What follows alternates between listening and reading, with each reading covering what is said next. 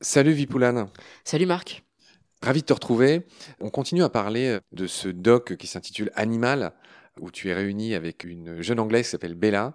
À l'époque du film, vous aviez 16 ans tous les deux, et aujourd'hui, vous êtes majeur et j'espère vacciné. Ouais. Est-ce que c'est le cas? Exactement. Depuis juillet, je crois. Enfin, on parle bien du Covid. Hein, avec... Oui, oui. Ok, et donc vous avez interagi dans ce film, vous étiez euh, réunis par euh, Cyril Dion qui vous a trimballé, si j'ose dire, aux quatre coins de la planète, ce qui a été une amère pilule à avaler, puisque vous êtes un peu non seulement vegan, mais euh, le fait de prendre l'avion autant, euh, ça vous a un peu saoulé au début, tu l'as rappelé? ouais.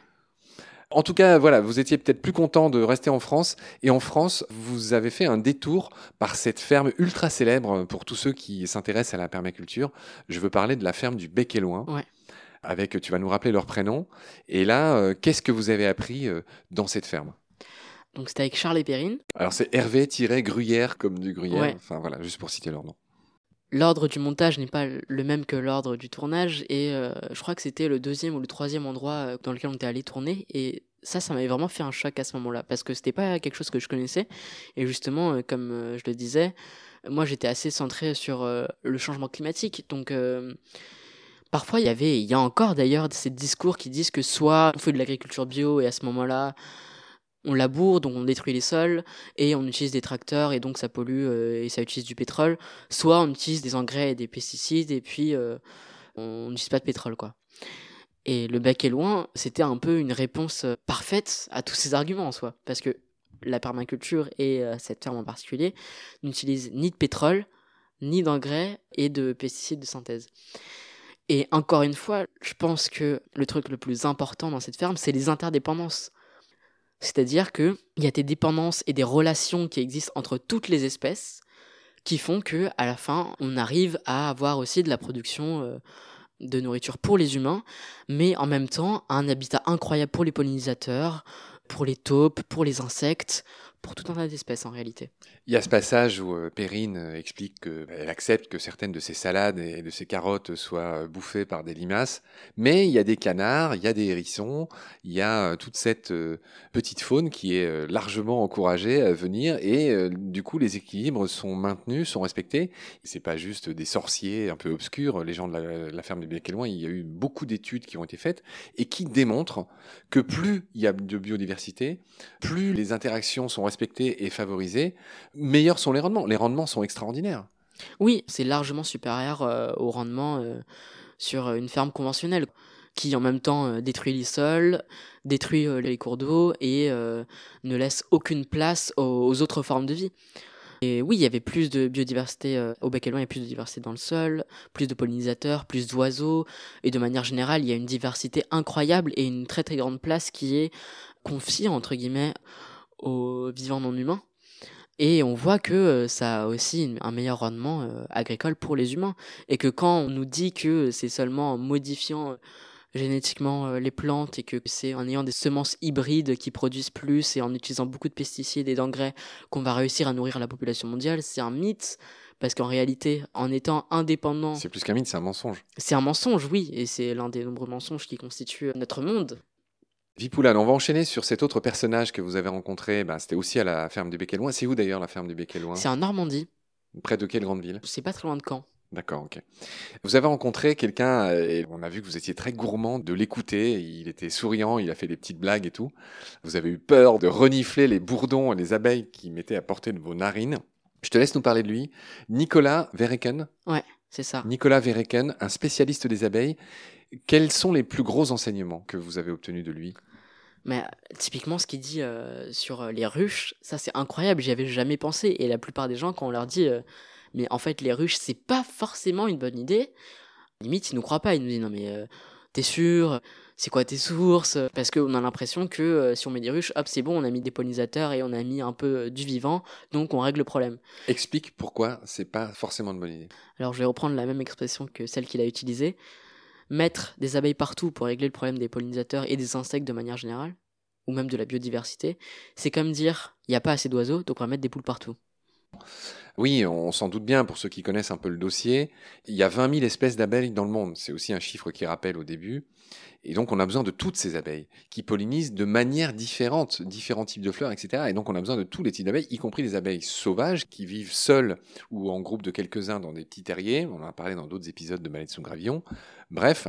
Donc, effectivement, les deux espèces d'abeilles domestiquées, Pis mellifera, c'est bien pour nous, mais c'est pas en mettant des abeilles partout qu'on va régler nos problèmes des populations d'insectes qui piquent du nez, pour euh, rester poli.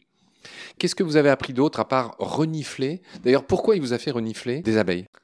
Parce que justement, beaucoup d'espèces d'abeilles ont une odeur qui leur est propre.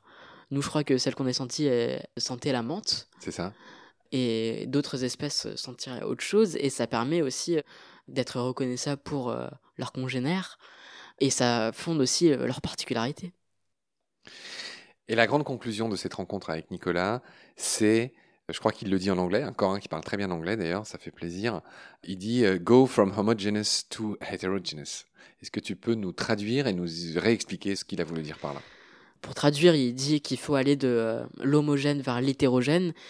Dans l'agriculture euh, actuelle, c'est du mono-espèce en laissant très très peu de place aux autres formes de vie. Ou quand il y a de la place faite pour les animaux, bah, ça va être des ruches on mettre des roches partout, ou ça va être une espèce particulière si on fait de l'élevage, etc. Alors que là, justement, il y a une forme de complémentarité entre toutes les espèces, et c'est ça qui rend réellement la, ferme soutenable. Alors, on va en venir au dernier, à la dernière grande rencontre que vous avez faite. Et là, malheureusement, vous avez repris l'avion pour filer au Costa Rica. Qui êtes-vous allé voir au Costa Rica? Alors, on allait voir le président de la République, c'est quand même pas rien. ouais, mais c'est pas la rencontre euh, qui était la plus impressionnante, je pense. Ah bon? Bah. Attends, c'est extraordinaire ce qu'a fait ce petit pays. Oui, mais je pense qu'il faut pas non plus l'essentialiser. C'est-à-dire que, on le dit dans le film, tout n'est pas parfait, mais il y a beaucoup de choses à prendre. Si tu veux bien, pour celles et ceux qui nous écoutent et qui n'auraient pas vu le film, on va quand même résumer la prouesse qu'a réalisé le Costa Rica. Je veux bien que tu nous donnes d'abord le contexte et ensuite je veux bien avoir euh, les petites nuances que tu y apportes. Grosso modo, le Costa Rica est l'un des seuls pays à avoir aboli l'armée. Et ils ont ensuite réinvesti cet argent dans l'éducation, surtout, et aussi dans la reforestation et le réensauvagement. Dans les années 70, il y avait 70% de forêts au Costa Rica. Dans les années 80, il en restait que 20%.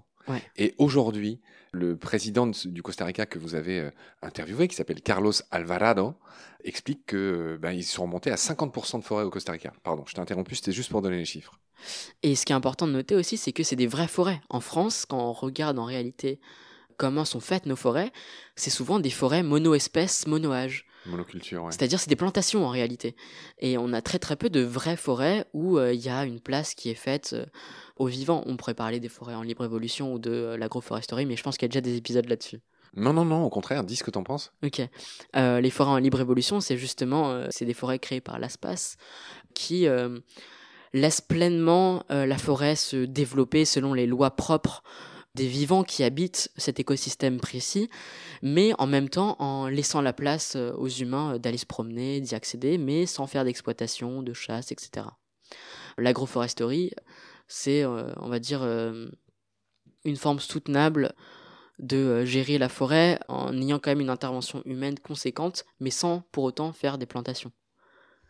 D'ailleurs, je pense que c'est aussi en quelque sorte une invitation à tous les auditeurs. On a tous un peu une forêt pas très loin de chez soi et je vous invite tous à aller voir à côté de chez vous la réalité de ces forêts-là et comment on peut leur redonner vie parce que c'est un enjeu extrêmement important aujourd'hui. Et on peut tous y participer puisqu'on a tous des forêts autour de chez soi. En tout cas, ça commence par aller se balader dans la forêt. On va revenir au Costa Rica.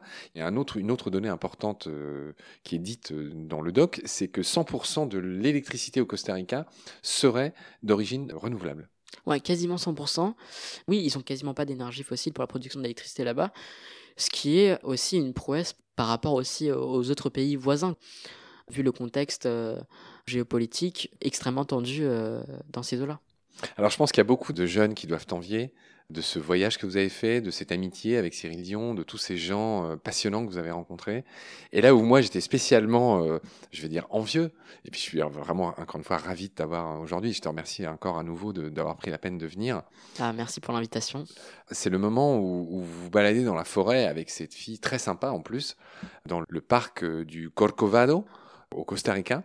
Et là, vous voyez des tapirs, toutes sortes d'oiseaux, vous voyez un petit nid de colibri, enfin mille choses qui n'ont même pas dû être montées dans le film.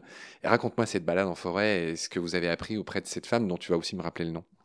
Elle s'appelle euh, Marie Jiménez, je crois. Si je me trompe pas. Maria Jiménez? Maria Jiménez, ouais. Il va falloir que toi qui parles si bien anglais, tu vas faire un petit effort au niveau de l'espagnol quand même. Ouais, mais non, mais comme je t'avais dit, pourtant, quand on a fait notre voyage au Costa parce qu'il y a une partie aussi qu'on ne voit pas dans le film, c'est on a rencontré une population qui s'appelle les Terrabas. Mais je crois que c'est dans le livre et dans la deuxième partie du film qui va sortir je ne sais quand. En 2022 On sait pas encore. Ah, vous savez pas? Je sais pas. C'est ce qu'on avait évoqué avec Nelly, qui a dû partir, elle a, elle a repris son train, on n'est plus que tous les deux, là, mais c'est bien, d'un autre côté, euh, plus d'intimité. Mais c'est ce que disait Nelly, il y a tellement de gens que vous avez interviewés qui n'ont pas pu être, faute de temps, si j'ose dire, parce que le film dure déjà 120 minutes, 2 heures. Ouais, 1h45. D'accord, merci de... non, parce qu'à Cannes, il y a des gens qui nous reprochaient que c'était trop long, du coup, c'est pour ça qu'il y a eu un deuxième montage. Ah oui Et avant, c'était 2 heures. Ah oui, donc d'où l'importance des. Euh, je, ne les sors pas de nulle part. J'ai vu 120 minutes encore sur internet. Il y a écrit, il y a écrit 120 euh, minutes. Mais là, tu es en train de me dire que c'est 115, euh, enfin ou 125. 105. Oui, oui. C'est la deuxième fois que tu m'humilies dans cette émission. La première fois, c'est quand on faisait les photos. J'avais pas mon micro en face et tu me disais peut-être on va mettre le micro en face de toi, ça sera plus réaliste. Non, mais. en fait, il y a mon espagnol qui compense. Voilà. Vipoulane, on va revenir au Costa Rica. Tu m'as pas tout gonflé le cœur euh, d'allégresse avec ces histoires de forêt. Raconte-moi ce que tu as vu. Je rêve de voir la même chose. Bah, la première question qu'on a posée, je crois, c'est est-ce qu'on est dans une forêt primaire? On n'était pas des biologistes, quoi, donc on savait pas exactement c'était quoi euh, une forêt primaire exactement. Mais on se dit, mais en regardant une diversité incroyable, on a l'impression qu'on est dans une forêt primaire, quoi. Et euh, en réalité, 50 ans avant, même 40 ans avant, il y avait des pâturages. Là, on était dans le film. Alors que il y avait des tapirs, des oiseaux, comme tu dis. Enfin, il y avait vraiment une diversité incroyable en termes d'espèces animales et végétales. Ce qui explique que si on le veut, on est capable de réensauvager et de redonner de la place aux autres formes de vie. Oui, et c'est un des messages du film qui vous avez donné des conférences avec plein de jeunes et tout, et je crois que c'est un des compliments que vous recevez le plus souvent, c'est-à-dire ce film n'est pas que combinatoire, je veux dire, il n'est pas que accusateur, il n'est pas que désespérant, il y a beaucoup d'espoir dans ce film. Et là, enfin, c'était particulièrement malin de finir, parce que c'est à la fin du film, cette histoire de Costa Rica, là-dessus, où tu as un pays qui s'en sort bien, qui vit beaucoup du tourisme, qui protège sa nature. Pour le coup, les faits sont là, et ça montre que la nature est résiliente malgré tout le vivant est résilient. J'ai dit la nature Ouais. Je serais sévèrement pendu demain à l'aube, mon Mais que oui, le vivant a une capacité de résilience euh, en lui-même si on arrive à redonner de la place à ces interdépendances-là. Encore une fois, je, recite encore ce concept, mais je pense que c'est à partir des interdépendances qu'on doit penser notre relation Redéfinir. au monde vivant. Et en réalité, quand on parle de euh, protéger la vie, à la fin je dis qu'il faut protéger la vie, en réalité c'est une expression un peu maladroite. Ce que ça retraduit, c'est plutôt qu'il faut défendre les nœuds de ces interdépendances-là. Bon, après, si je le disais comme ça, c'est peut-être un peu trop compliqué. J'avais pas ce vocabulaire-là à l'époque aussi, je pense. Ah, c'est fou, hein. en, deux ans, tu es devenu un, un écosystématicien euh, euh, chevronné. Bah, pas encore, mais bon. T'as lu combien de bouquins depuis que vous avez fait ce film? Oula. J'ai l'impression que ta vie a quand même changé. Ouais, bah avant je disais pas trop, et là, je sais pas.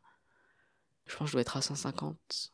En clair, quelles sont tes habitudes? Tu lis hein, tous les jours euh, des choses, euh, j'imagine Ouais, mais ça dépend des bouquins. Genre là, je lis euh, La distinction de Bourdieu.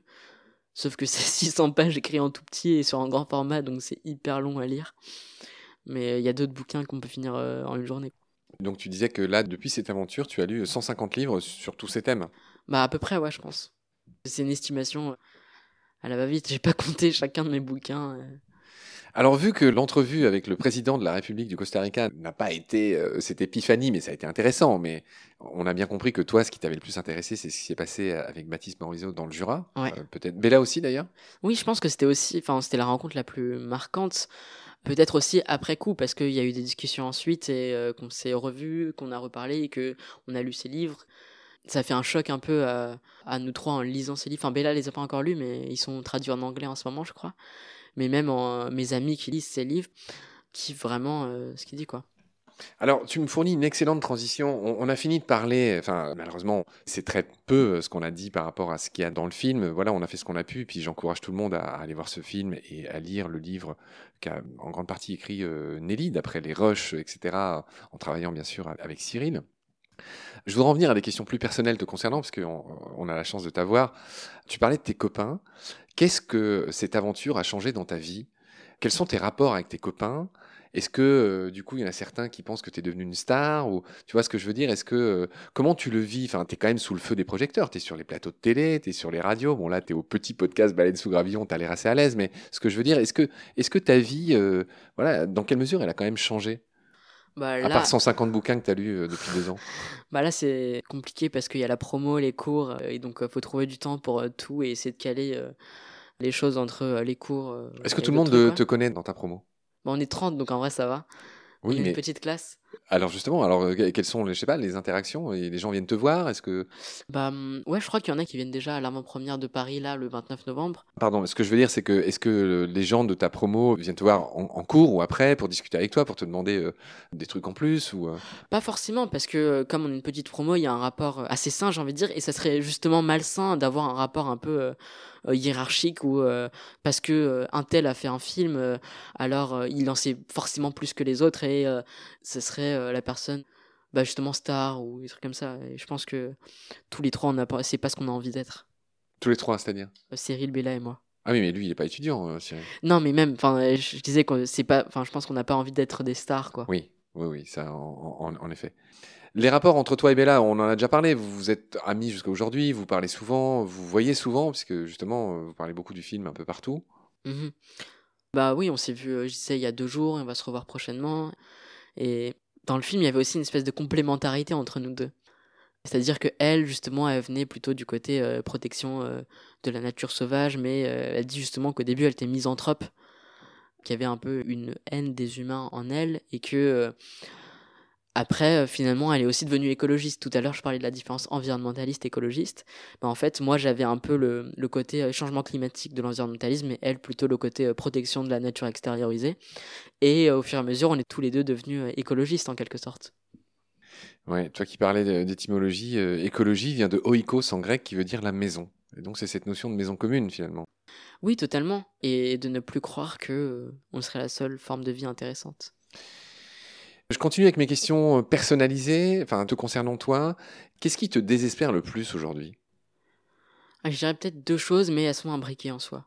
Comme j'habite en région parisienne, et tu dois sans doute le savoir, avec les JO 2024, il y a énormément de destruction, enfin les JO 2024 et le Grand Paris, en particulier en Seine-Saint-Denis. Pour citer qu'un exemple, il y a eu ces images des jardins d'Aubervilliers qui ont pas mal circulé. Grosso modo, c'était des jardins ouvriers historiquement, qui sont juste en face d'une cité. Et euh, justement, du fait de la menace de destruction, ces jardins ont été ouverts et des gens qui n'avaient d'habitude pas forcément l'accès à ce type d'espace ont pu euh, se réapproprier cet espace. Mais euh, entre-temps, les jardins ont en partie été détruits. Enfin, là, il n'y a plus que de la pelouse, quoi. Même si euh, il y a eu un référé en justice qui a suspendu euh, provisoirement la destruction, je crois, enfin la construction, les travaux. Il y a ça, mais il y a aussi le plateau de Saclay où il y a l'un des rares endroits où il y a encore des champs en Ile-de-France qui veulent bétonner. Il y a euh, les nouvelles stations du métro du Grand Paris où ils veulent faire des mini-centres commerciaux partout, high-tech, hyper moderne, robotisés, tout ça. Au détriment du sauvage. Oui, et au détriment aussi, enfin, les gens qui vont être dans ces commerces-là, ça va pas être le petit libraire du coin, quoi. Enfin, faut se rendre à l'évidence. Et aussi au détriment des populations locales. Par exemple, les jardins d'Aubervilliers, à la place, ils veulent mettre un centre de bonsage pour les athlètes, mais aussi de manière plus large après les Jeux Olympiques. Et globalement, ça va faire augmenter les prix dans le quartier et dans le 93 et amener une gentrification, ce qui fait que ça va chasser les populations enfin les quartiers populaires et les populations racisées de plus en plus loin quoi. Et là-dedans, euh, Hidalgo, Pécresse, c'est encore une fois pour reprendre ce terme de Bourdieu, c'est des adversaires complices. On a l'impression que c'est des ennemis, mais en réalité, euh, ils ont tous les moyens d'agir, mais ils le font pas. Et ça me fait, enfin, quand je vois qu'il y a encore des gens qui soutiennent Hidalgo euh, comme étant écolo, ça, ça m'énerve. D'accord. Donc ma question c'était qu'est-ce qui t'énerve le plus? Donc tu as dit j'ai deux choses qui sont imbriquées. Donc c'est quoi la deuxième? C'est les personnes qui soutiennent Hidalgo. Ah oui, d'accord, ok. d'accord, mais tu es devenu très politique. Mais le film est politique aussi en soi. Alors, et la politique, c'est tout ce qui touche à l'organisation de la société. Donc en soi, quasiment tout est politique. Je respecte tes paroles. La question logique suivante, c'est qu'est-ce qui te met en joie? Qu'est-ce qui te met les fameux petits papillons dans le ventre? Et ouvrons un peu le débat. C'est-à-dire, ne parlons pas que d'écologie. Même ton copain euh, Baptiste Morisot, il y a un moment donné, je crois qu'il dit, euh, enfin, sachons ne pas toujours parler que de ça. Des fois, il faut un peu respirer. Et donc, ma question est très large. Qu'est-ce qui te met en joie dans la vie? J'allais dire lire les livres de Baptiste. Non. En vrai, si. Mais à part ça, euh, bah, les trucs que n'importe quel jeune de mon âge ferait, quoi. Sortir avec les potes, aller en soirée, euh, vivre sa vie, quoi. Aussi. D'accord. Dans une autre perspective que celle euh, de la société actuelle. Est-ce que tu es heureux? Ouais, je pense. En tout cas, tu as un sourire assez, je dirais, bronzant. enfin, tu as l'air assez à l'aise. Tu vis bien cette notoriété bah, après moi, cette aventure? Je pense qu'il faut savoir être humble et pas non plus considérer que on est le roi du monde parce qu'on a fait un film, mais il y, a des gens parfois qui nous posent cette question Ah ouais, t'as fait un film, du coup t'es connu et tout. D'ailleurs, stricto sensu, tu n'as pas fait un, film. Tu as participé et tu étais euh, suivi. Enfin, tu vois ce que je veux dire? Oui. Celui qui a fait le film, entre guillemets, bon. Oui, les gens utilisent l'expression faire un film. Je dis texto les réactions qu'on peut avoir. Mais oui, t'as raison. Oui, oui, enfin, c'est pas du tout pour te reprendre, mais tu vois ce que je veux dire. Enfin, c'est important les mots. Et du coup, euh, bon, stricto sensu, tu n'as pas fait ce film. Oui, totalement. Tu as apparu dedans. Enfin, tu es un personnage du film on a presque fini. Je vais te demander, peut-être boucler avec le début du film où tu parles euh, du fait que tu as perdu ton papa. Ton papa est, mort d'un cancer. Il y a encore quelques années, tu voulais d'ailleurs devenir médecin, te spécialiser en cancérologie. Tu as un peu shifté avec tes préoccupations écologiques. Et donc ma question, c'est qu'est-ce que tu veux faire euh, plus tard, quand tu seras grand? Comment tu vois ton avenir, euh, y compris professionnel, mais pas forcément que professionnel d'ailleurs? Bah, Professionnellement parlant, même si ce terme, ça restreint un peu le cadre, comme s'il y avait un d'un côté le travail qui serait purement euh, enfin sans aucun sens et euh, d'un autre côté euh, le reste de la vie. J'espère ne pas avoir un travail qui me procure ce genre de sensations. Moi, j'aimerais bien bosser dans tout ce qui concerne la diplomatie interespèce justement, comment cohabiter avec les autres formes de vie. Mais de manière scientifique ou militante? De manière scientifique, mais aussi de manière militante. C'est pour ça que je continue quand même à, faire des études pour avoir cette approche-là, à la fois biologique mais aussi philosophique. C'est un peu d'ailleurs l'approche de Baptiste Morisot, mais plus d'un point de vue philosophique, lui. Et en parallèle, évidemment, continuer le militantisme. Et j'essaye quand même euh, de continuer euh, là euh, comme je peux. là, la semaine dernière, avec une asso, on a distribué 150 à 200 repas à des SDF. et c'était encore une fois frappant de voir à quel point il y a encore des gens qui souffrent euh, de la misère et qu'ils sont complètement ignorés. Il y a, cette expression euh, d'Estelle Zongmengual et qui est aussi le titre de son livre qui s'appelle Apprendre à voir. Elle le dit euh, notamment pour les autres formes de vie, mais c'est aussi valable pour les autres humains parce que en réalité il y a beaucoup d'humains qui sont présents sur notre passage mais qu'on ignore comme si c'était des structures incorporées à la métropole. Donc je pense que c'est important de le dire. Tu as un beau sourire, Vipoulane. Je te pose ma dernière question en forme d'autopromo elle est un peu traditionnelle. Tu as euh, les beaux autocollants qu'on vient de faire de Baleine sous gravillon sous les yeux.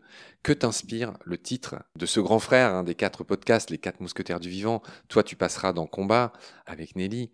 Mais tout ça, c'est sous le patronage du navire amiral qui s'appelle Baleine sous gravillon. Donc Combat, c'est clair, hein, Nomen et, et Petit Poisson de un podcast, je t'épargne euh, les questions dessus. Mais qu'est-ce que tu penses du titre générique Baleine sous gravillon? Grande question. En tout cas, ça m'inspire euh, quelque chose, mais je ne saurais pas dire euh, quoi exactement. Et j'ai pas envie de répondre euh, n'importe quoi, juste pour répondre quelque chose. On parlait de donner la place à d'autres formes de vie, et en soi, le titre, c'est déjà ça. D'accord. Bon, de toute façon, je t'ai réinvité pour d'autres émissions selon tes intérêts, est-ce que est-ce que tu étudies, et donc on, on aura l'occasion d'en reparler. Tu me le diras à ce moment-là Oui. Ou jamais, on n'est pas obligé. Très bien, Vipoulane. Est-ce que tu veux ajouter quelque chose? Il y a mille sujets dont on n'a pas parlé, mille intervenants dans ce film, malheureusement, euh, dont on n'a pas parlé non plus, mais j'ai envie de te, voilà, de, te demander si tu veux ajouter quelque chose ou te taire à jamais, comme tu as fait pour le, titre de Ballet sous l'avion. Tu seras sévèrement châtié pour ça d'ailleurs. Mais non, mais j'ai dit ce que j'avais en tête là, mais ça sert à rien de parler juste pour parler. Sur un truc qu'on connaît pas. Bien sûr, respect total. Voilà, je te laisse le dernier mot. Qu'est-ce que tu souhaites ajouter pour finir cette émission? Je peux dire deux petits trucs Bien sûr. Pour compléter ce que je disais sur euh, le fait que euh, fallait apprendre à voir euh, aussi les autres humains, etc. C'est assez complexe à dire, mais le film en soi, avec le film par exemple, on est allé à Cannes. Il y a aussi des milieux extrêmement riches, extrêmement prospères qu'on a vus. Et il y a cette phrase d'Édouard Louis que tu connais peut-être. Oui, l'écrivain. Ouais, l'écrivain qui dit que euh, Parce que moi, en soi, je suis aussi un transfuge de classe, c'est-à-dire que je viens plutôt d'un milieu populaire. Et en soi, euh, je commence à être déjà dans la bourgeoisie culturelle, presque, j'ai envie de dire. Et il dit que, euh, justement, faire l'expérience de deux mondes, c'est comprendre la réalité de la société dans toute sa laideur et voir le milieu de Cannes, etc. Et voir ensuite toutes ces personnes-là qui n'ont même pas de quoi manger pour un soir. Je sais pas, c'est quelque chose qui me touche profondément. Je ne saurais pas comment l'exprimer. Tu vois, justement, toutes les personnes euh, qui vont à Cannes, la Cannes, c'est tout est faux, euh, enfin, genre c'était pas la meilleure expérience qu'on a faite du film, étaient dans un autre monde, elles ignoraient la laideur même qu'elles produisaient dans le monde. Et oui, finalement, je pense que le film et de manière générale mon parcours de transfuge de classe, entre guillemets, ça a été aussi un moyen pour moi de faire pleinement l'expérience de la laideur du monde. Et c'est pourquoi aujourd'hui ça me donne encore plus envie de la combattre et d'avoir un monde plus juste à tous les niveaux. Si tu me permets, j'aimerais bien faire euh, quatre petits conseils lecture. Ah, mais tu peux même en faire plus. Que j'essaye de, conseiller parce que le film en soi est une ouverture, on ne dit pas tout. Du coup, j'aimerais conseiller aux auditeurs Manière d'être vivant de Baptiste Morisot. C'est bizarre, tu parles. Ouais. Qui est cet homme? Non, je plaisante. Les diplomates de Baptiste Morisot. Ah. Apprendre à voir d'Estelle Zong-Mengual et euh, le capitalisme dans la toile de la vie de Jason Moore dont on a déjà parlé. Et après peut-être euh, un petit bonus, il y a un livre qui s'appelle Jusqu'à Raqqa avec les Kurdes contre Daesh d'un gars qui s'appelle André Hébert, je crois. Et c'est super intéressant pour comprendre le fonctionnement d'un autre modèle politique qui est celui du Kurdistan et hein, qui essaie de se fonder sur euh, le municipalisme libertaire de Murray Bookchin. Très bien, Je te remercie beaucoup pour tout le temps que tu nous as accordé. Bah, merci pour l'invitation encore une fois tu nous as honorés. On remercie euh, les absentes, on remercie Nelly qui a participé aux premières émissions puis qui a dû partir pour continuer à, parler de, ce livre hein, qu'elle a majoritairement écrit avec Cyril. On remercie euh, Bella qui est loin et que j'espère rencontrer un jour. Et puis on remercie aussi Cyril, j'espère qu'il nous laissera un petit mot euh, pour nos auditoristes. Je vais aussi lui demander ce qu'il pense de Baleine sous gravillon, on verra, je compte sur toi pour lui demander. Et puis voilà, je te retrouve très vite, je t'ai proposé peut-être de faire d'autres émissions sur un thème qu'on va définir, et puis on va s'échanger plein de contacts. Merci beaucoup pour ta gentillesse, pour ta patience, pour tout ce que tu es venu partager avec nous. Prends soin de toi. Salut. Poitou Valan. Merci et salut Marc. Baleine sous gravillon, déjà, c'est plutôt marrant comme titre. Ça donne envie de d'écouter. Évidemment, euh, ça fait penser à Anguille sous roche. Et ça fait penser à une autre expression qui est euh, un éléphant au milieu d'un magasin de porcelaine, je trouve. C'est-à-dire qu'on se dit qu'il y a quand même un gros sujet qu'on essaie de pas voir. C'est ce qu'on dit en anglais aussi quand on dit euh, an elephant in the room. Il y a un éléphant dans la pièce et euh, personne n'en parle comme si tout allait bien. La baleine sous gravillon, c'est un peu ça. C'est plus qu'anguille sous roche. C'est euh, quand même un énorme machin qu'on fait semblant de pas voir. Et donc évidemment, ça me fait penser au changement climatique, à la crise écologique tous ces sujets qui nous pendonnaient et qui nous emmènent vers des catastrophes et qu'on essaie de ne pas aborder.